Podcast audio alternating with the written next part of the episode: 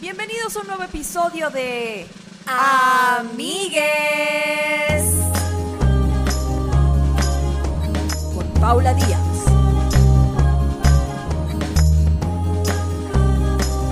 Y Grecia Castillo.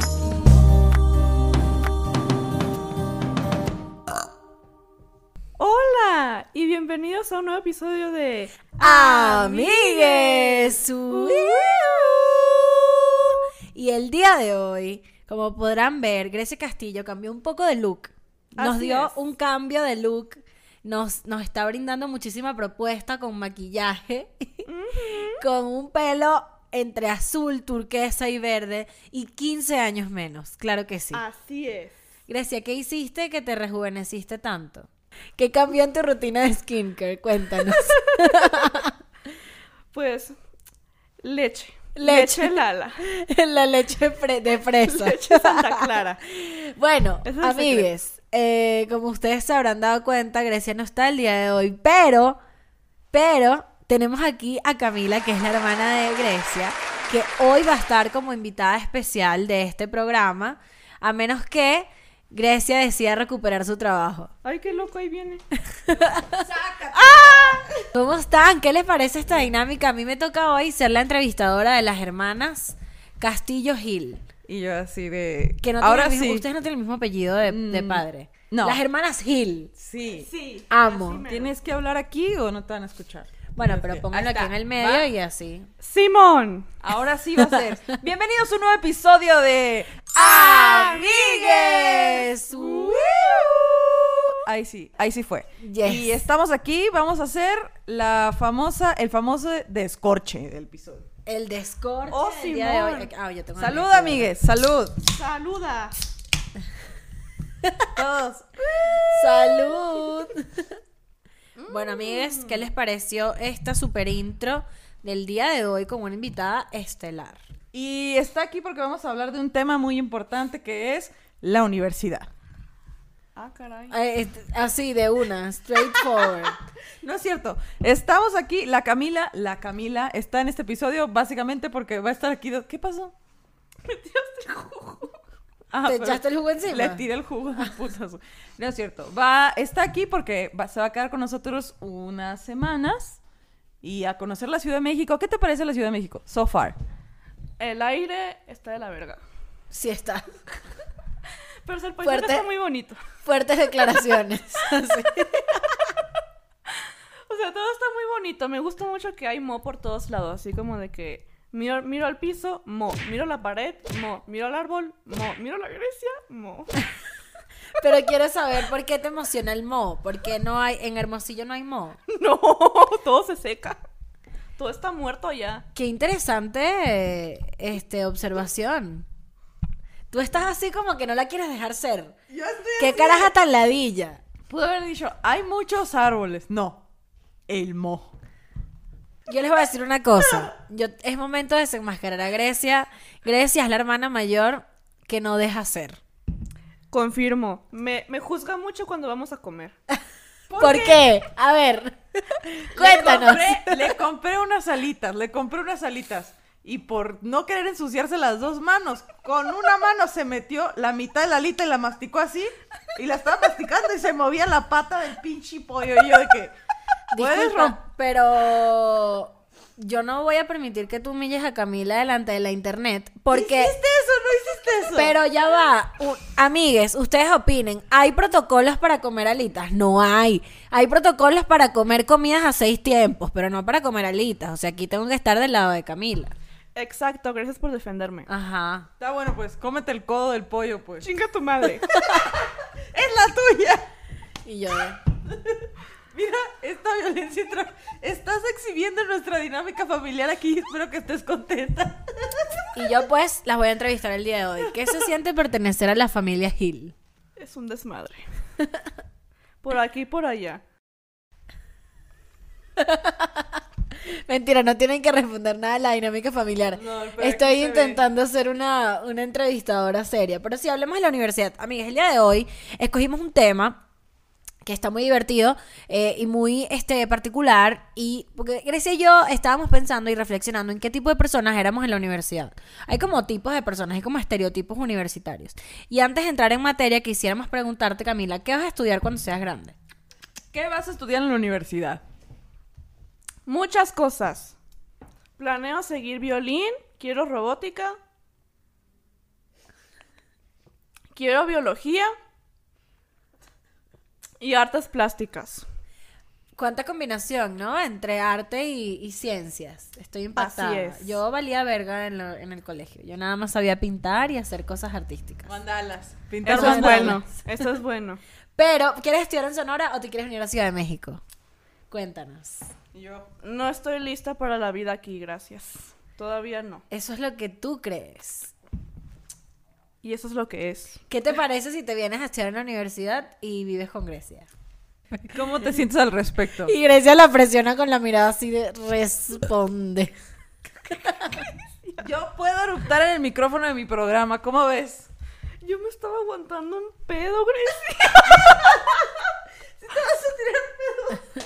No seas así. Chinga tu madre. Ser adolescente es difícil, pero tú tienes muchos planes en la universidad, ¿verdad? Sí. Pero cuéntanos de ti, Camila. ¿Qué edad tienes tú? Para que la gente lo sepa. Tengo 15. Tiene 15 años. Camila es una adolescente real que no se le contrató para que viniera a ser una persona adolescente. Ella es de verdad. Y se como y ni modo que no se parezca a mí. Ya está. Ahí está. A ver, cuéntales que quisiera que contaras una historia de cómo era yo en la universidad. ¿Te acuerdas de cómo era yo en la universidad? No. No. Exacto. Exacto. No estabas aquí en primer lugar. No, esta es la maestría, antes de, de venirme a la maestría. Cuando todavía viví en tu casa, los últimos años que viví en tu casa. ¿Tú crees que me acuerdo de eso? Sí. No. Ya, pero ¿cuánto tiempo se llevan ustedes? ¿Como 5 o 6 años? No. Once. 11. 11 años. Bueno, Vergación. Bueno, Camila, si quieres quedarte, vamos a empezar a hablar de la universidad. ¿Estás preparada psicológicamente? No. Se va, Gre, se va Camila. Gracias por todo. sí. Los amo. Se va, mira, una adolescente con mucha personalidad, con mucha propuesta y se retira del set de Amigues. Muy, muy, estoy muy orgullosa de ella porque es muy tímida y lo hizo, de verdad lo hizo. Claro, un aplauso para Camila. Que nos ayudó a grabar el intro de este y programa. además hay que, re- hay que felicitarla porque nunca nadie se había maquillado tan bien para aparecer en este podcast. Nadie sabe. Ya nunca nadie se había maquillado de esa manera para estar en este este podcast. Hay que Tipos. agradecerlo. Mira, tipos. La Camila no se acuerda, pero yo en la universidad, yo sí me acuerdo muy bien. Hay tipos de universitarios. Y yo siento que Claro. era el tipo de universitario regular. Ok, está rara esta intro y hay que aclararle a la gente por qué estamos haciendo este tema. Fíjense. Nosotros vimos las estadísticas del podcast y nos sigue mucha gente, mucha gente entre los 18 y los 27, 28 años. Y esa es la edad en la que la gente está en la universidad, como hasta los 28 si estás estudiando ingeniería te puedes tardar un putero de años graduándote. O en Argentina, arquitectura. Exacto. Entonces, empezamos a pensar qué tipo de personas éramos en la universidad con, o sea, Como si fuera hace mucho. Fue hace cinco años máximo. No, Claro, cuatro, pero tres. también no sientes que hay tipos universitarios de acuerdo a la universidad a la que vayas. Ah, porque no sientes que el, el universitario de escuela pública puede diferenciarse mucho del universitario de escuela privada. Uh, a huevo, desde lo que... O sea, todos pistean, pero los de universidad privada pistean de que su pomo, su botella... Aquí para que no te, haya- no te hagas sombría. Ok. Su pomo, su botella y los de universidad pública, como yo. Somos de que. Tonayán, agua loca. ¿Nunca tomaste agua loca? Obvio, pero tú sabes que en, en Venezuela tomar agua loca, que nosotros le decimos eh, Guarapita. guarapita, no, no es algo que... Indigno. No, o sea, no es que es indigno, es que es como cultural, como que si vas para la playa te vas a caer a guarapitas. O sea, no es como que, ay, qué naco la guarapita. No, o sea, es súper X. O sea, No, aquí la, la- el agua loca tienes, o sea, nadie toma agua loca en la playa. social, O sea, tomas agua loca cuando no tienes nada más que tomar. Yo me acuerdo que una vez agarramos una cubeta esas de pintura limpia, echamos el alcohol, un garrafón y casi cosas que le dieran sabor y de todos modos sabía bien culero y pegaba peor, claro que sí. Lo que me indigna es dónde la mezclaron. Es que la, el Ahí agua había loca, bacterias, coronavirus. el tonalla- el alcohol del el alcohol de caña lo mató. O sea, el- Mm. todo el proceso del agua loca a veces se hacen garrafones, a veces se hacen cualquier cosa que contenga una cantidad insana de alcohol y artif- saborizante artificial, ahí se hace un agua loca. Tú sabes que yo le, yo, a mí me da mucho fomo eh, la experiencia universitaria de la fiesta de ese estilo, ¿sabes? Eh, Así acabatrapo, ¿no? Como, Yo, como ma- la de mal bañado, la, la inmundicia de los adolescentes. la inmundicia del universitario. Yo no la viví. Chica. No la viví porque yo trabajaba mientras estaba en la universidad y no tenía un grupo para eso. Y entonces yo viví la inmundicia de la universidad como una agregada. O sea, mis amigas, de la- mis amigas del colegio tenían un grupo universitario muy cool y ellas me sumaban a sus planes. Pero yo, yo, yo no hice casi amistades en la universidad. Hice como cuatro. Les puedo mandar un saludo porque los, los tienen nombre y apellido. María José, Mónica, Oscar, José Daniel. De resto, mira, todo el mundo como Yo- muy nulo, ¿no? O sea... Podemos hablar de eso después, pero a mí me parece muy loco que le pidan a alguien de 18 años que elija qué va a hacer el resto de su vida, ¿Verdad ¿no? que sí? Y es como mierda, o sea, un, un universitario es este güey que es adulto por fuera, pero no tiene nada más de adulto, tiene la mentalidad de preparatoria, tiene la economía de alguien de secundaria, o Claro. sea, eres es una cosa con un part-time job y gracias de ganas de trabajar y eso es todo lo que eres. Y lo que dices es tan cierto que imagínate, tú te gradúas en julio y tú en septiembre estás en la universidad. Y Eso no tiene que- sentido. Estás ahí de que bailando con bailando en tu baile de graduación con tu crush que todavía tiene brackets, güey, con una flor aquí en alguna parte y al y el siguiente fin de semana empiezas a ser doctor y ¿Tú es como, güey. Yo le tengo que agradecer algo a mi papá. Cuando yo me gradué del colegio, yo era, yo, primero, bueno, yo sigo siendo muy inmadura, de verdad que yo, yo, yo, yo dejo mucho que desear. Pero, pero en ese momento, imagínate, una niña de 17 años, pues yo me gradué de 17, no de 18. Y mi papá me dijo como que, hija, me gustaría que estudiaras inglés primero, te tomaras un año de ir a estudiar inglés. En ese momento era bastante pagable porque había como unas concesiones del gobierno que los estudiantes podían salir y les daban como un precio especial, ¿no? Del dólar y todo el peo. Cadivi se llamaba. Este, y me fui un año a estudiar inglés. Volví a mis 18 y aún a mis 18 cuando regresé no sabía qué coño quería hacer y empecé la universidad a los 19. ¿Qué te parece eso? Chica, no, creo que es creo que todos deberían tener Pero esa lo oportunidad. agradezco. Por, Todos- por lo que dices tú.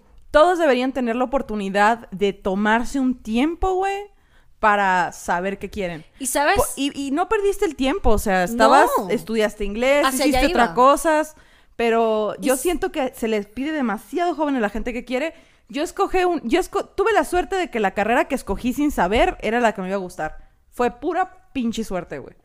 tú sabes que una de las cosas interesantes del- de la diferencia de edad que había entre la gente que estudiaba cuando yo empecé a estudiar y yo y, y mi persona y mi persona era que marica yo tenía 19 y ellos tenían 17 18 Uy, querían pistear y, y se notaba platicar muy en clase. y se y notaba muy cabrón que yo venía de vivir un año afuera y un año de trabajar porque cuando yo cuando yo volví a Venezuela a Estados Unidos yo trabajé un año en un hotel y trabajaba con gente adulta y me pagaban y como que chambeaba mucho y la diferencia era muy heavy y lo que tú dices somos niños a esa edad Eres así.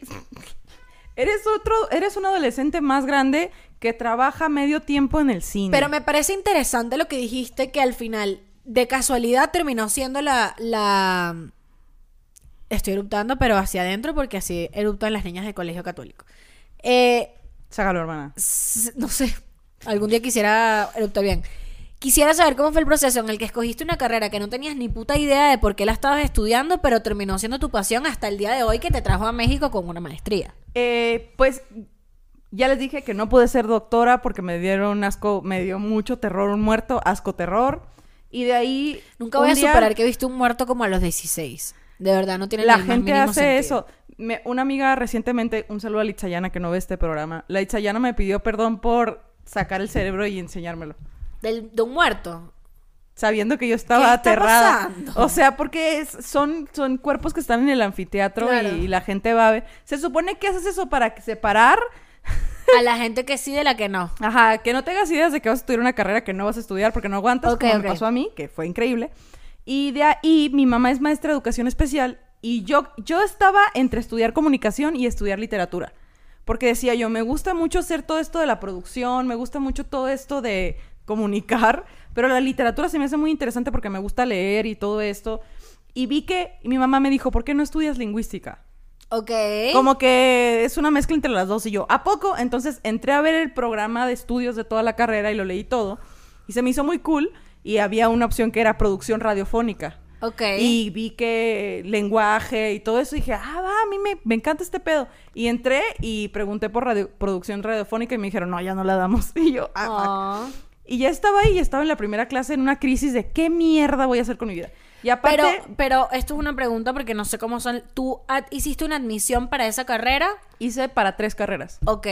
Quedé en el primer lugar de lingüística, la- el puntaje más alto de admisión de lingüística, el ¡Ay, cuarto puntaje más alto de comunicación mamona! y el número 18 o 14 de biología. De la pública, ¿no? Ajá. Y eso es mucho para hacer escuela pública, porque imagínate toda la gente que aplica a la pública. O sea, saqué muy altas calificaciones y me dijeron, puedes escoger la que tú quieras de las tres. Y yo, lingüística. Y ¡Qué cuando me presenté, las maestras de lingüística dijeron, una maestra dijo, a la verga, yo pensé que no ibas a venir. Así como, sacaste muy alto. Y yo, aquí estoy.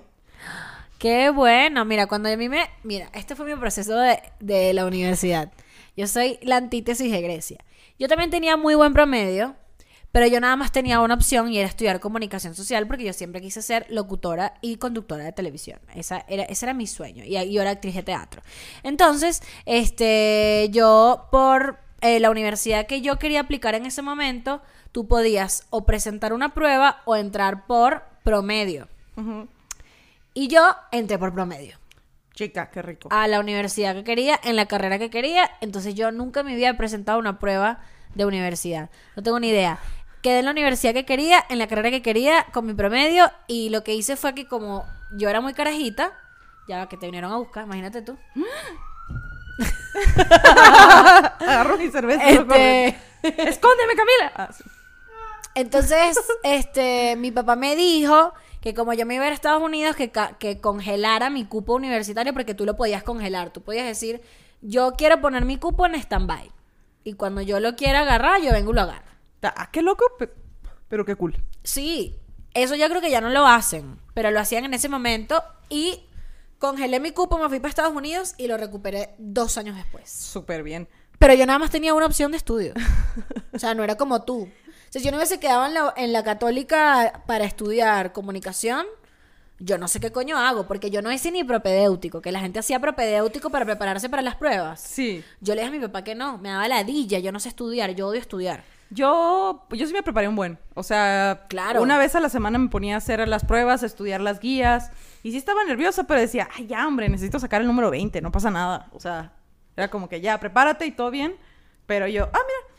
Y sí hubo, la primera semana de mi escuela, sí hubo un proceso de decepción muy fuerte en la universidad. Porque yo entré con una idea de que quería hacer sketches, pero quería hacer esta otra cosa, pero quería hacer aquello. Y estaba yo, mierda, o sea, no voy a poder hacer esto porque no estudié eso. Y me metí a un a, a unas clases de teatro en la tarde en la universidad. Ajá. Y yo era, y yo descubrí que era malísima. Para todo lo que no sé hacer sketches de comedia, soy una basura, güey. Y qué loco, no, no sé, el no sé si, no sé de si esto pasaba en tu universidad, pero en mi universidad como que el grupo de teatro, marico, si hay gente de la UCAP que ve esto y está en el grupo de teatro me va a odiar, pero de verdad que el grupo de teatro de la UCAP era patético, o sea, y de ahí salieron actores muy reconocidos y directores muy reconocidos de ese grupo de teatro, pero la gente era como una secta así tipo, imagínate Glee, pero a las tres veces más intensos, nivel, imagínate el food court de la universidad, la feria Sí. de la universidad, la gente comiéndose una hamburguesa y valiendo verga, y apareció una gente en el medio de, las de las mesas de qué. Yo les hubiera hecho y bullying. hacían así en un o yo les hacía, o sea, yo los veía y decía como que esta gente no le da vergüenza lo que están haciendo. 10 de la mañana así de que vayan este miércoles, función, Teatro Cap. Y se iban todos que sí. O sea, eran como, de verdad, una gente que era rara e intensa. O sea, era- de verdad creo que era la peor secta después del modelo de las Naciones Unidas. si tú estás en modelo de Naciones Unidas y estás en la universidad, guess what? Lo que estás haciendo no está cambiando el mundo. ¡Suéltalos! No está cambiando el mundo, solamente estás practicando tu inglés. A mí me pasó que después de decepcionarme la primera semana de que las cosas no iban a ser como yo quería, a mí siempre me ha llamado mucho la atención el lenguaje.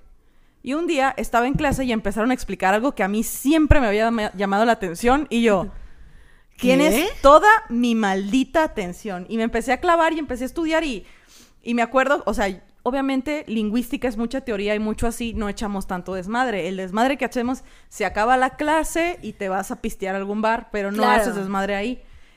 Y pero yo tenía amigas en otras carreras. Pero hay carreras donde hacen desmadre en el salón de clases. Chica. What? Yo salía con mis libros así de lingüística a recoger a mi amiga en comunicación que estaba como a un kilómetro o dos. Y cuando llegaba había una mesa de billar junto a la cafetería y gente fumando y haciendo música grabando cosas. Y yo ahí de que, no, me No. siento muy estimulada. Pero eso debe ser porque México tiene un pensum súper actualizado, pero mi universidad, de verdad, o sea, no es que estoy justificando como que comunicación no es, no es difícil, eh, como que, no estoy diciendo que es fácil, perdón.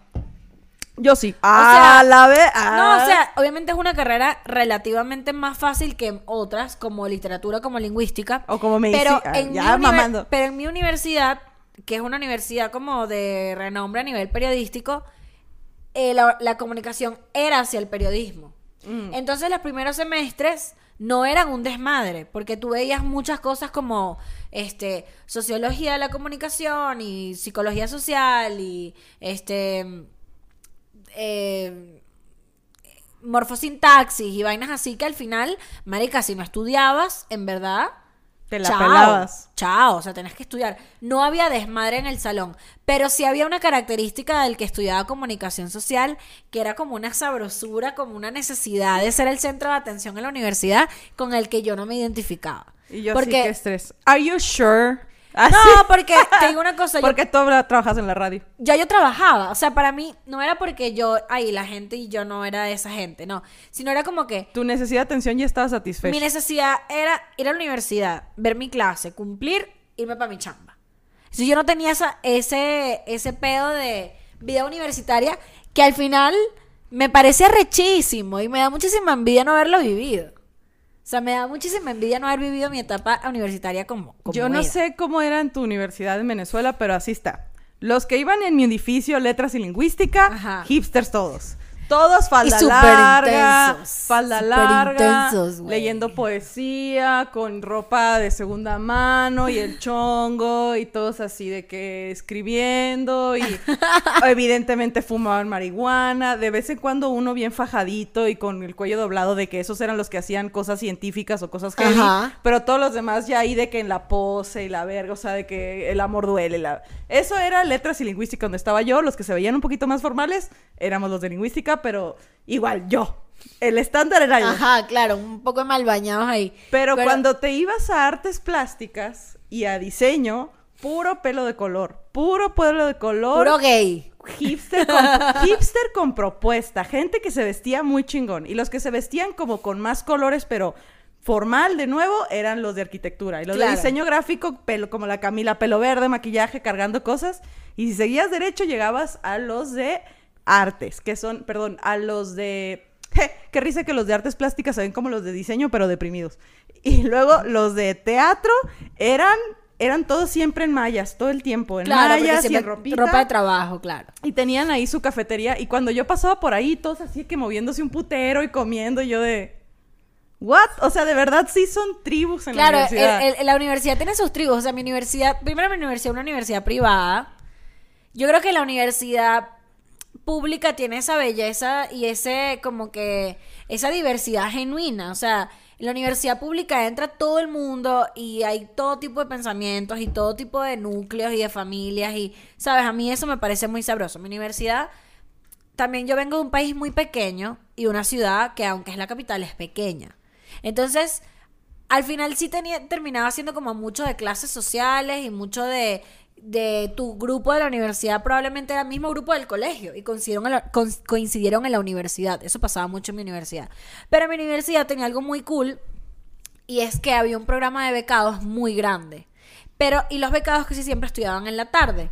Igual que la gente que eh, no se había incorporado en el semestre como oficial, sino en el segundo semestre. Entonces había como un horario en que la gente era distinta. Ah, como la secundaria que los de la tarde son cholos. Ajá. Y yo estudiaba en esa universidad. En la tarde. En la tarde. Chica, Porque en la tarde estudiaban. ¿no? Malandra. Claro, en la tarde estudiaban. Epa, y mi universidad queda enfrente de un barrio, pero de uno de los barrios más candela de, de Latinoamérica. Entonces, Marica, la cantidad de gente de barrio que había en mi universidad, pesar, a pesar de ser una universidad privada, era muy grande. Pero eso lo hacía muy chévere en la tarde, porque en la tarde de verdad te salías como de esa. De la mañana, de la mamonés de la mañana. Sí, de la mamonés de la mañana. En mi universidad. Tarde era gente con carajitos dando teta en el aula. ¿Sabes? Así. Ni modo. Ni modo. Este, becados. eh, gente mayor. Y que sí, gente que, con chamba. Una vez me pasó. Una vez yo iba tarde. yo iba tarde a la clase y entonces estaban hablando en lingüística. Literalmente nada más faltaba yo. Y estaban explicando cómo hay situaciones en las que el habla ya está dicho todo. Ok. Como cuando las, el small talk. Como que puedes predecir lo que viene porque ya está el Sí. modelo hecho. Ay, ¿cómo estás? Y el trabajo del clima. Ah, qué bien. Entonces, por ejemplo, si Grecia llega ahorita va a decir con permiso puedo pasar y en eso abro la puerta y todos se me quedan viendo yo, ¿qué quieren? Yo no dije con permiso puedo pasar, dije, eh, ¿qué onda? Y me metí y se cagaron todos de la risa, pero yo no entendía por qué, dije, qué verga, o sea, de que yo llegué y aventé mi mochila y todos seguían cagados de la risa y yo de que ojalá alguien me... Y ese fue un, un mini pánico dentro de mí de... ¿Qué carajo está Acaba de pasando? pasar. Y eso es lo más raro que me pasó. Otra cosa fue que una vez yo fui al baño y había un güey que como que no se había graduado, el hijo de su pinche. Era un güey que no se había graduado en muchos años. Y salgo yo al baño así que en medio de un examen y el güey se está rapando en el mientras está declamando poesía y yo de que seguridad universitaria. propuesta. Quítenmelo, pero me cagó el mame, güey. No me cagó la expresión artística, me cagó el mame. Ahora, tengo una pregunta. Por haber sido, por haber estudiado una carrera capaz no tan común, ¿tu salón siempre era el mismo? O sea, tú Sí, estudiaste, éramos con, muy pequeñitos. tú estudiaste con, to- con la misma gente toda la carrera. Unos, éramos 20, nos graduamos como Eso es 11. muy interesante, ¿no? O sea, haber estudiado con la misma gente durante cinco años. Es interesante, me parece a mí. Yo estudié eh, una carrera que era la carrera más popular de la universidad, con, el- o sea, la carrera que... Una de las pocas carreras que destacaba la universidad. Entonces, marica, mis salones eran de 50, 60 personas y siempre variaban. Yo tenía materia, o sea, yo coincidía con muy poca gente en cada materia. O sea, era muy raro coincidir con gente. Para mí se sintió un poquito como la prepa en ese sentido de que, ah, de que nos vemos en el otro semestre, Simón, clink, y ya nos damos de que la cervecita con mis amigas. Pero, pero sí estaban muy marcados los estereotipos. Yo ya en la universidad ya ¿Sabes? yo no sentía vergüenza, güey, de nada. ¿Sabes qué estereotipo de la universidad odio? Hasta el ¿Qué? sol de hoy me parecen unos ridículos. ¿Qué? Los que estudian derecho. Yo no sé cómo eran en tu universidad, pero en la mía eran unos ridículos vestidos de traje que se iban como... Marica, pa- primero que pasaban 12 horas, 13 horas en la universidad. ¿Qué coño haces tú con un pantalón de vestir? O sea, le- me imagino las bolas sudadas, así, ¿sabes? Mínimo. Mínimo. Justo también eh, allá tú veías a alguien con un de esos chaleco pachón, Ajá. un polo, un chaleco pachón y una gorra, eso es de alguna ingeniería. Alguna ingeniería. Pero- Los de derechos eran de camisita y Ajá. pantaloncito y como que un poquito más casual, pero los morros que se veían súper heteros, tú decías, alguna ingeniería. Mi escuela estaba dividida como en esas partes, pero todos los de humanidades. Psicología, eh, lingüística, letras, antropol... No había antropología, había otra de que era historia. Todos así, hippies. Todos Mira, mal bañados. Yo no me puedo meter con la gente de ingeniería de mi universidad porque yo estudio comunicación y a mí me iba muy mal en matemáticas. Y yo tenía que ver dos estadísticas. Y la primera estadística la raspé. No pasé y mi profesor me puso la oportunidad de pasarla y no la pasé. O sea, no me daba la cabeza para pasar estadística. Y entonces nada, voy a estadística 2 habiendo, ten- o sea, teniendo de arrastre a estadística 1. 1. Entonces me tocaba ver 1 y 2 el mismo semestre. Sin entender un coño sin de la... entender un coño de madre nada. Y alguien me dice tipo un dato, coño Poli, así muy sexista, ¿no? Tú, coño, tú que eres bonita y tal, no sé qué, porque no te vas al pasillo de ingeniería a ver qué carajo te puede enseñar y te, y te da clases y te hacen los ejercicios. Chame, yo me fui un día a un pasillo con unas mesas y había unos carajos ahí estudiando, practicando matemática y tal. Y yo me senté como Pedro por mi casa y que, hola, ¿qué tal? Buenas tardes. Bueno, yo no sé nada de estadística, ustedes me pueden enseñar. Y los bichos vieron la vaina y que, ay, para ver esto sí. así que, ah. Sí, esto está el vaina. Sí, vale, si no te di para enseñar. Marica, y eran tres gallos ahí Bebés. enseñándome. Y yo agarré, fui y le compré después un esti a cada uno. Un esti es como un té de durazno. Sí, aquí también hay Ah, un esti divino que vendían en la universidad. Y después los veía por allí y que, hola, ¿cómo estás? Y tal. Mis panas, o sea, me salvaron. Porque yo tenía, para yo pasar estadística 1, me hacía falta que sí, un examen. Que necesitaba sacar 10. Que 10 es como. Sí, lo más alto, pues. No, no, lo mínimo. Uh, allá, es, allá es del 1 al 20. No mames. Si pasaba 10, ya pasaba la materia. Chica. Marica, y estos tres caras, y yo así, Grecia, caminando así, veo tres gallos ahí, que- Me senté, Ella. ellona. En la. Entonces no me puedo meter con la gente de ingeniería porque me salvaron la carrera. Solamente sabes, yo raspé una, una materia. En, o yo en la, en la universidad, no, o sea, cuando en lógica me iba muy mal, pero porque, un saludo, ay, había una situación ahí muy particular que a nadie le iba bien en lógica porque nadie entendía lógica. Ajá. Yo lo estudié aparte en libros y así resolví mi examen. Pero la clase no era particularmente buena de lógica. Pero el punto es, cuando en, en mi en la universidad, al el pasillo había unas tortas de ingeniería civil, que son las tortas de civil mundialmente famosas. Entonces todo el mundo sabía, si eres mujer y vas a pasar por ahí, te van a chiflar. Que la y era de la verga que no había opción. Estaba entendido. Ya. Tú pasas por ahí, te chiflaba, te hacías pendeja. Ahorita no sé cómo estén las cosas con el feminismo, porque según yo siento que ahorita se han de haber puesto bien punk. Pero estaba súper no- normalizado el acoso de la ingeniería. De que si vas para allá, te va a pasar esto. Y de verdad era como la tierra de los hombres heterosexuales, el lado de allá de las ingenierías. Y es como, ¡ay, qué hueva! Yo creo que en mi universidad, este, sí estaba, e- era dominante que casi todo, o sea, e- era como una regla que casi todos los que estudiaban ingeniería eran hombres. Pero los últimos años, la cantidad de jevas que entraron en ingeniería fue ¡Eso, muy grande. mamonas! Entonces, y también en la zona donde estaba la gente de ingeniería, era una zona donde la gente se sentaba a estudiar. Y era una zona donde había muchos, como muchos lugares comunes para espar- de esparcimiento. Entonces no, no, yo más bien siento que los de ingeniería eran como, como los, po- coño, pobrecitos, como que... Estudian eh, mucho. er- eran y que, ¿sabes? Como que andaban siempre en una locura. A la verga. Tú sabes que me estaba acordando de una experiencia que tuve yo en mi primer semestre de universidad. Yo tenía una clase que se llamaba eh, comunicación oral cuando yo entré a la universidad, yo todavía no estaba en la radio. Yo estaba produciendo o estaba haciendo teatro, pero no estaba en la radio todavía. Eh, pero ya trabajaba, pues. Y recuerdo que, recuerdo que tenía una clase de comunicación oral que era con una profesora ridiculísima, Ellen Barbera, que si estás viendo esto, termina de ver esto porque voy a hablar mal de ti. Este, Saludo para la Ellen. Ah, pásenselo si alguien la conoce. chica, Este, peleándote ya. Ah. Marica, la caraja me humilló delante de toda la clase. Era un ejercicio donde teníamos que pararnos y, a- y dar un discurso de algo, no recuerdo de qué, creo que era persuasivo. Y teníamos que llegar y como que ella nos daba un tema random y nosotras hablábamos por durante un minuto de ese tema. Y yo siempre me he sentido muy cómoda hablando.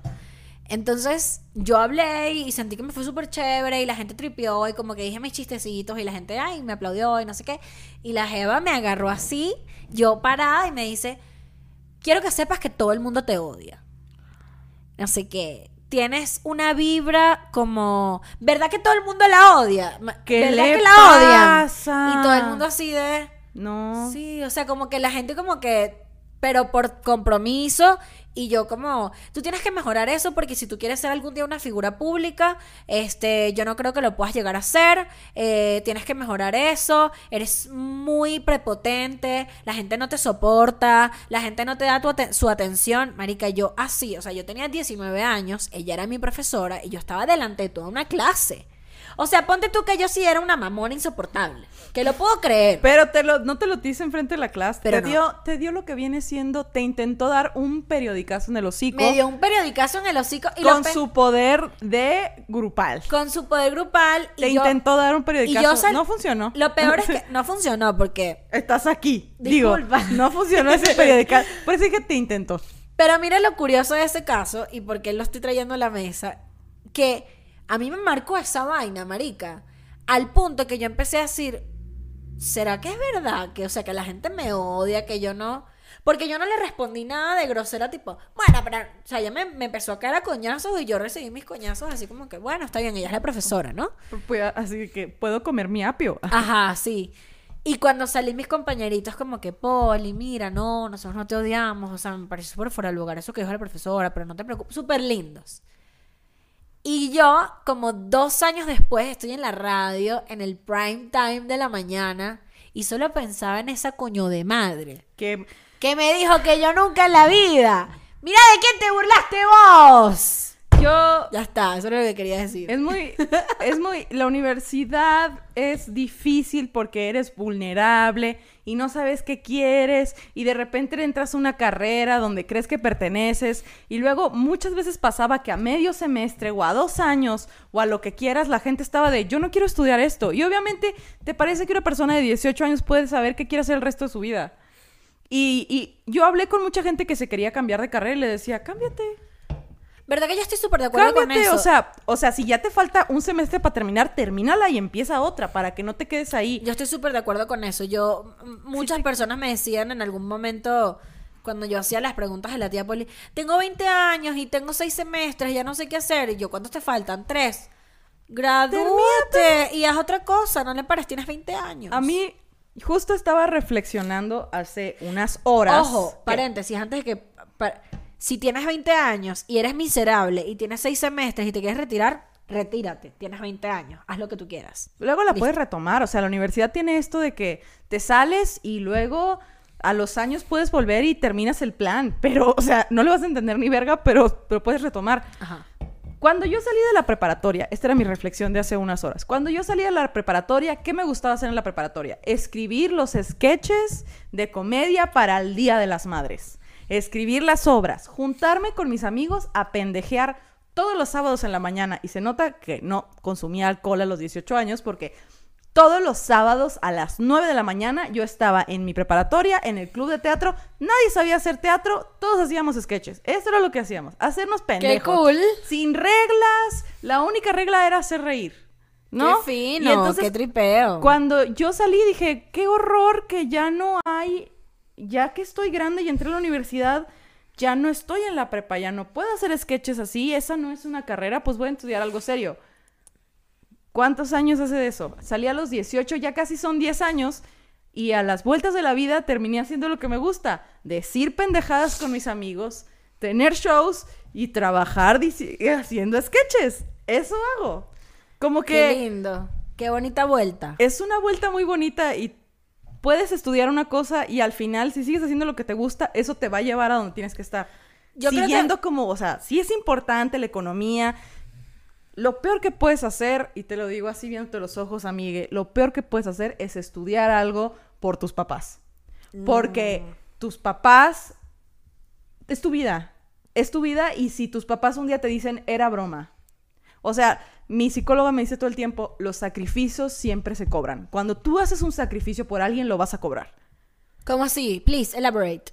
Si tú eres mi mamá y me dices que sea doctora y yo estudio doctora por ti, yo voy a estar, el cobro que te voy a hacer por el sacrificio que estoy haciendo de estudiar algo que no me gusta, va a ser que te voy a resentir toda la vida. De bolas. El, el sacrificio siempre se paga de una forma u otra, con resentimiento, alejándote de una persona, manipulándola. El sacrificio nunca lleva a nada bueno. ¿Qué es un sacrificio? Hacer algo que no quieres hacer por alguien más. Claro. Entonces Coño. eso, eso le pasa a mucha gente que dice, voy a estudiar y, y- y no los culpo, tienes 18 años, las personas más importantes para ti son tus papás, Que te mantienen. que te mantienen y te dicen, Mucha presión. las personas que pagan tu casa te dicen, la única forma en la que salgas adelante es estudiando contaduría. ¿Y qué vas a hacer? No Claro. conoces el mundo, por eso tienes que salir a oler colas. Yo también creo que nosotros tenemos un poder ahorita, nuestra generación, y sobre todo los chamos más jóvenes que nosotros, tipo 17, 18 años, que se saben comunicar muy bien.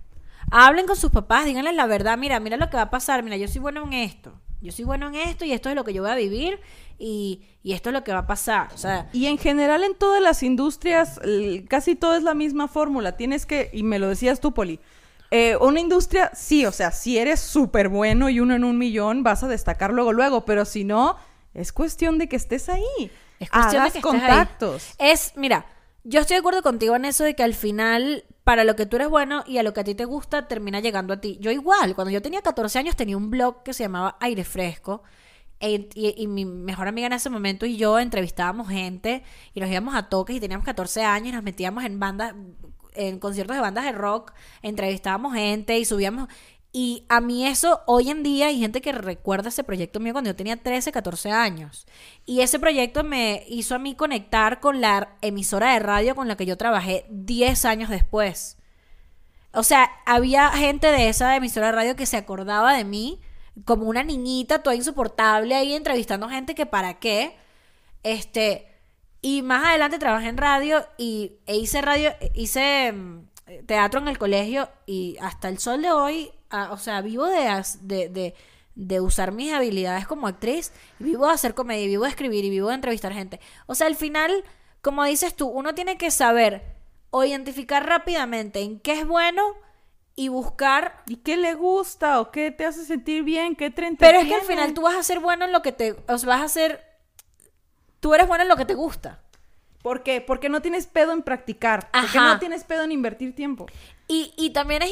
Yo creo. Hay otra cosa que, que, me, que, me- que- que pensaba cuando, cuando, cuando íbamos a hacer este episodio. Y es. Yo no sé quién le dijo a la gente que uno tiene que hacer una sola cosa. Ah, puedes hacer varias. Hay gente que dice, ay, pero es que yo no sé qué hacer porque a mí me gusta el deporte, pero también me gusta pintar, pero también me gusta eh, la biología. Coño, pero haz las tres. ¿Cuál es el problema? O sea, estamos en un momento del mundo en el que tú puedes hacer lo que tú quieras en el momento que tú quieras y las veces que tú quieras. Si tú quieres estudiar lingüística por un lado, estudiar por otro lado un instrumento musical, ir para tus prácticas de MMA y caerte a coñazos y por otro lado tomar fotos, Come muchas espinacas porque vas a necesitar la energía, pero sea- sí lo puedes hacer. Exacto. O sea, hay que hacer lo que uno quiera. Ya está. Sí, no tengas miedo, amigue, no tengas nada de miedo. Si a media carrera te das cuenta que es otra, está bien. Todo lo aprendido, todo suma, todo suma, dice. Luego les hacemos un episodio de cómo vivir del arte. Sí. Para todos los artistas que nos, que nos preguntan, ¿y de qué viven? Pues mira. A mí Sacando también- el pergamino de cosas. Muchas veces, y creo que eso me pasó a mí con la lingüística, que yo estaba ahí y pon tú que no era mi pasión, al- o sea, los primeros semestres que veía muy pocas materias que me hacían sentir una pasión loca, así como me hace sentir el stand-up. Cuando todavía no me enamoraba de la lingüística, decía, bueno, me va a dar de comer. O sea, hay muchos trabajos que te dan de comer mientras despegas en lo que de verdad te apasiona. También o sea, es- nada es, en la educación nada es eh, diokis, nada es un desperdicio. Todo suma, de verdad. Y mi pregunta era por ahí. ¿También no sientes que hay momentos de la carrera en que tú tienes que pasar por eso? En que La no todo te va a gustar. En tu carrera no todo te va a, no todo te va a gustar, pero va a haber un par de materias, un par de profesores, por ejemplo, en mi caso, que te hacen la carrera. Yo no me gradué, no me gradué porque lo decidí así, porque no quise estar más en Venezuela. Pero yo sé que valió la pena, mm, aunque odié mucho de, de- de mi peo universitario, porque me parece que la universidad me hizo la vida gris un poquito, la institución como tal. Este, hay mate, o sea, aunque la mayoría eran ladilla, había como varias materias y profesores que tú decías, como que te reenganchaba, ¿no? Con, Como con la decisión. Un maestro te puede ayudar mucho. Un buen maestro, que no es como la que te hizo, que te hizo giras. Un buen maestro te estimula, te, te hace ver lo cool, lo puedes ver a esa persona ya triunfando en lo que tú estás estudiando y es como, wow, ¿qué es lo que me pasó a mí un poquito con mi maestra, que es ahorita mi asesora de la maestría? Que pues yo empecé como su asistente, o sea, y no necesariamente me gustaba lo que estaba haciendo, pero ella me hizo como que, mira, ven, o sea, entretente, Claro. experimenta, y yo, ah, o sea, yo puedo hacer esto, y ya de ahí agarré un chingo de práctica, y cuando menos me di cuenta, ya, yo también estaba enamorada de, de hacer eso. O sea, pero sí, no todo es de que sentir toda la pasión y el desgarre. y Todos es los como- días de la vida, no, ya va. No, es como, hay- hay es como días las que- relaciones, ¿no? Hay días en que dices, ¿qué está Ay, pasando aquí?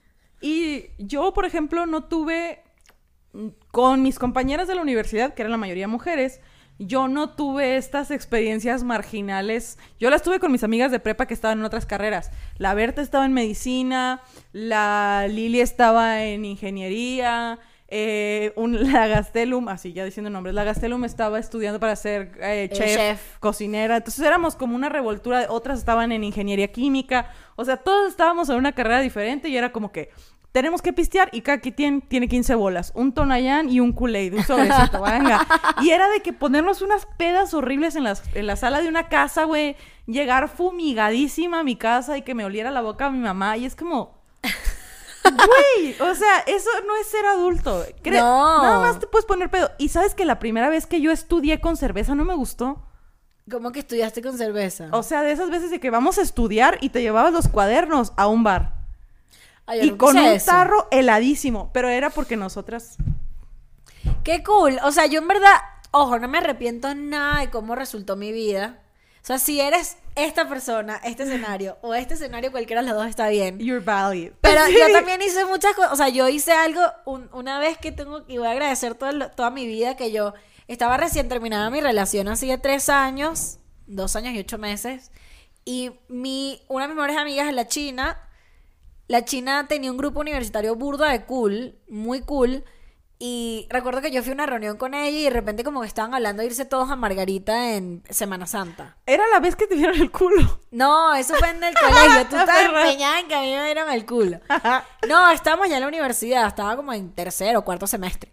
Y Cristina dice como que no, que nos vamos a Margarita, que es una isla como decir, no sé, Isla Mujeres, pon tú. Y yo, ¿qué? Qué cool, yo quiero ir, vente, vamos a comprar los pasajes mañana. Marica, y los bichos fueron al día siguiente y me compraron el boleto. Y yo me fui con una gente que yo no conocía para la playa una semana. Y de verdad esta- estuvimos anales una semana hasta el culo de pedos, fiesta, rumba, en la playa. El hígado nuevo, güey. Toda la universidad, o sea, gente que yo sabía que estudiaba en la universidad estaba en la playa. Eh, de los mejores viajes de mi vida. O sea, de verdad de las mejores experiencias. Y aunque yo no tenía, aunque ese no era mi grupo fijo, como que hice una afinidad muy cool con esa gente y fue un muy buen viaje. Yo. Lo más así. Eso de estudiar peda. O sea, eso de estudiar peda era un pinche pretexto para estar pedo, güey. Nada más. Y costaba, pon tú que 50 pesos el litro, algo así, helado hasta su puta madre. Y todos ahí de que. Y al final no aprendías nada. Y ya los últimos años dejé de hacerme pendeja. Y era como que. Mis amigos de diferentes carreras. Era como que. ¿Saben qué? La barra Hidalgo la abren a las 6 y sacan los tarros. O sea, toda la noche dejan los tarros en el congelador. Y a las 6 que abren, agarran los primeros tarros bien helados. Uf. Y ahora nosotros de que salgo de clases a las 3, nos hacemos pendejos en alguna parte y llegamos a las, pos- a las 6. O sea, estaba la gente llegando a trabajar y ya estaban ahí cinco pendejos, güey. Que era yo y mis amigos. Qué buena, qué buena. En, en- en en la universidad pasaba eso con los chinos. Pero, ¿sabes? Había unos chinos cerca, un restaurante chino y la gente se caía a birras ahí. Pero, güey, o sea, nosotros. A mí, eso es lo que más me parece indigno. Que en aquel momento. Entonces, yo no tenía ningún pedo con eso, pero pienso como yo ahorita no haría eso de que nos poníamos hasta medio el culo, güey. Así que cuatro o cinco tarros cada quien, una meadera comiendo carne machaca con. carne seca con salsa china, güey. O sea, un putero de sal. Bien pedos, y luego, bueno, se nos acabó el dinero y nos salíamos a sentarnos en la banca fuera del bar, así. Pedísimos. Eh. ¿Cuándo yo voy a hacer eso? Yo me pongo peda, adiós, me voy a mi casa. A Pero esta dormir. gente era como, y me pasó varias veces de que, bueno, ya se está haciendo de noche, ya me voy a mi casa. Hasta el pito, güey, en camión a su casa la señora. No hay dignidad en eso, esa, esa marginalidad yo no lo vuelvo a hacer. Yo, si yo sé que me regreso a mi casa en camión, yo no me vuelvo a poner peda. Es que la época de la universidad es muy sabrosa porque uno en verdad pierde esos... Yo también recuerdo ese tipo de situaciones en las que, por ejemplo, teníamos una clase y, bueno, ahora tenemos miércoles universitario. Íbamos a un bar donde habían jucas y birras y cosas súper a buen precio. Y nos poníamos hasta el culo un miércoles y el día siguiente yo tenía programa de radio a las 6 de la mañana. Y, luego, tenía, pedo. y luego tenía clases y era como, ay, X. Al final es una muy buena etapa. Quiero ver que lo hagas ahorita eso. No, No. claro. Tú te pones una peda el miércoles y hasta Marica, el viernes tuve- no revives. Yo tuve una época en la que mi mamá me agarró y me dijo, tienes que parar. Porque ya. O sea, yo, Fue la vez que me el periódico. fue en esa época de, No de mear el periódico. Marica, yo, mira, yo tenía, es que también mi grupo de amigos era mi grupo de, de teatro, de hacer impro, los comediantes, y eran muy acabatrapos. O sea, eran mu- unos carajos que es verdad muy de comediante ser acá. no le tenían miedo, o sea, no le tenían miedo a Dios, o sea, y no había perdón de Dios, o sea, olvídate. Y un día era que sí, un miércoles. Y un día, no, que vamos a tomarnos un- unos rones en casa de no sé quiéncito. Ah, bueno, la, la. Chama, yo me tomé unos rones y nos dimos besos todo el mundo. Que sí, ronda de besos. Y yo sé que yo me desperté y yo estaba como con un amigo. Y yo dije, Dios mío, ¿qué es esto? Y él me dice, no, Poli, no pasó nada, sino que estabas muy ebria. Y vomitaste todo el baño, entonces te acostamos aquí. Y yo, ¿qué hora es? Las seis y media de la mañana. Y la última vez que yo había visto el reloj eran las seis, eran las once y media. O sea, yo entre las once y media y las seis y media no recuerdo Blackout. nada. Y yo así preguntándole a todos y que todo bien. Y todos y que sí, marica, pero te pusiste hasta el culo y te pusimos a dormir. Yo llegué a mi casa a las nueve de la mañana. Mi mamá no sabía nada de mí. No me llevaron a mi casa porque yo estaba tan rascada que yo no podía subir a mi casa. Chica. Y yo llegué a las nueve y media de la mañana así. Pero mira, Amy Winehouse, yo así, hasta el culo. Mi mamá me dice, ¿tú no tenías inscripción en la universidad hoy? Y yo, vergación. Y yo agarrando el carro así, ah, volá a inscribir en la universidad. Yo casi pierdo el semestre por rascada. Por ebria. Jamás, güey, jamás me hubiera pasado eso a mí. Yo así que tal día me toca inscribirme, como que les... Para, bueno, en mi casa la cultura es... Tú tienes buenas calificaciones, puedes hacer lo que quieras. Entonces yo sí era como que voy a hacer mi desmadre, pero la escuela de que on point. No, la mía también, marica, pero pero yo soy yo era un des- o sea, yo soy un desastre en general en la vida, no como que soy un desastre que yo soy desmadrosa, pero a mí se me van mucho los tiempos, se me van las fechas y en esa época en la que estaba alcoholizada el 80% del tiempo, No, güey. casi pierdo el semestre. Creo que Pero bueno. nosotros, nosotros agarrábamos de que todos los lunes Pero o es como todos dices los tú, martes. era una época. Es una, es una rachita que te agarra. Pero yo, los primeros años de la universidad, no, no, no. De que íbamos a un bar y si me parecía indigno, no me quedaba. Y era como, ¿por qué? Pues si puedo estar a gusto en mi casa haciendo. O en la casa. O con la perla tomándome un frappé. O sea, esto no me llama. Y ya al final era de que todos los lunes y martes y bien peda. Pero las cosas más indignas así de. Güey, tengo 25 pesos, me alcanza para una torta y si busco en mi mochila 50 centavos ya me puedo ir en camión a mi casa. O sea, me encantaría viajar en el tiempo y ir con la Grecia de ese entonces y decir, pobre diabla, y darme 50 bolas. Maldita muerta de hambre. Porque no tenía un empleo, güey. Mi papá me daba dinero a los 18, 19 años. Y de que 500 pesos a la semana, 200 pesos a la semana. Y yo así de que mis camioncitos, 200 pesos para la peda. Y si me hago sándwich, o sea, si exprimir el puto presupuesto. Sí me pasó que una amiga estaba así de que tenía miedo de estar embarazada. Entonces, entre ella y su novio pagaron la prueba de embarazo y le sobraban 30 pesos. O sea, tenían 100 pesos y se tenían que comprar la pastilla el día siguiente. No les alcanzó. Les alcanzó para unos cigarros y un café. Y pues brindaron por el niño y la verga. Y al- luego al ratito le bajó, pero ese tipo de cosas de. Qué loca. Güey. O mi amiga que le tuve que prestar para hacerse su prueba de embarazo en un Kentucky. O sea, son esas cosas de. De la universidad, después claro. de los 26 ya no puedes hacer esas mierdas, güey. Ya después de los 26 no te puedes hacer una prueba de embarazo en un Sanborns. Ya te la haces en tu casa, en tu en, tu depita, ca- en pijama. Yo Mira, sí me tocó de que el agua loca con agua de la llave, esa fue mi, el, ya, el fondo. Así dije, yo ya no voy a tomar agua loca después de esto. Teníamos tantas ganas de pistear que fue un agua loca en esa cubeta con agua de la llave, un Kool-Aid, ah, guacareando y yo así que no tengo necesidad de estar peda. Y ahí se acabó. Fue el cierre, full circle. Y ya nomás pisteaba cuando tenía dinero, o sea, nunca. O cuando me compraban cervezas era de que, ah, huevo, ah, no, empecé a ser comediante y ahí te regalan las cervezas y yo, pam, pam, pam, pam, pam. y empecé a ganar dinero y todo mejoró. Así es, amigas. O sea, la lección de todo este episodio es, ten dinero, es más importante.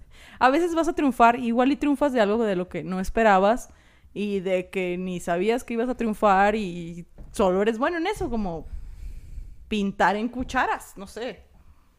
Amigues, ustedes estudien lo que quieran hacer. Son dueños de su destino. Sean quien quiera ser. Sé una Barbie Girl. Y... Sigue tu corazón, creo que eso es lo más importante. Así es. Pero si tu corazón te dice recicla agujas y condones, ahí no escuchas a tu corazón. No. El corazón habla con, con razón dentro dentro. Sean coherentes, no se embaracen, terminen la universidad. Y si si, se no la embaracen, aborten. Es, lugar en Ciudad- es seguro en Ciudad de México. y si no terminan la universidad, No todo va a estar nada. bien. No va a pasar nada. La pueden terminar después. Todo va a estar bien. Gracias a ustedes por estar aquí. Este episodio fue presentado por Hora Eventos. Y, recuerden... la Camila. y Camila, que estuvo hoy de invitadas. Recuerden que de invitada, perdón, de invitadas, como si fuesen varias Camilas, pero es una sola, con muchas personalidades. Eh, recuerden que tenemos un episodio exclusivo todas las semanas en Patreon y si ustedes quieren ver ese episodio solamente tienen que suscribirse en este link que va a aparecer aquí y con solo 5 o 10 dólares mensuales tienen episodios, descuentos en merch. em, De hecho, si se inscriben con 10 dólares, pueden escoger el tema de algún episodio Así es. solo para ustedes. Y además, en las próximas semanas vamos a subir el show de stand-up que hicimos. en Contrabarra. Y va a es. estar solo en Patreon. Así que ustedes saben lo que hacen con su dinero. Sí, comprarse una caguama o Oh. ver el show de amigues las veces que quieran. Así es. Entonces eso fue todo por hoy. Mil gracias a ustedes, los queremos demasiado. Y esto fue todo en Amigues.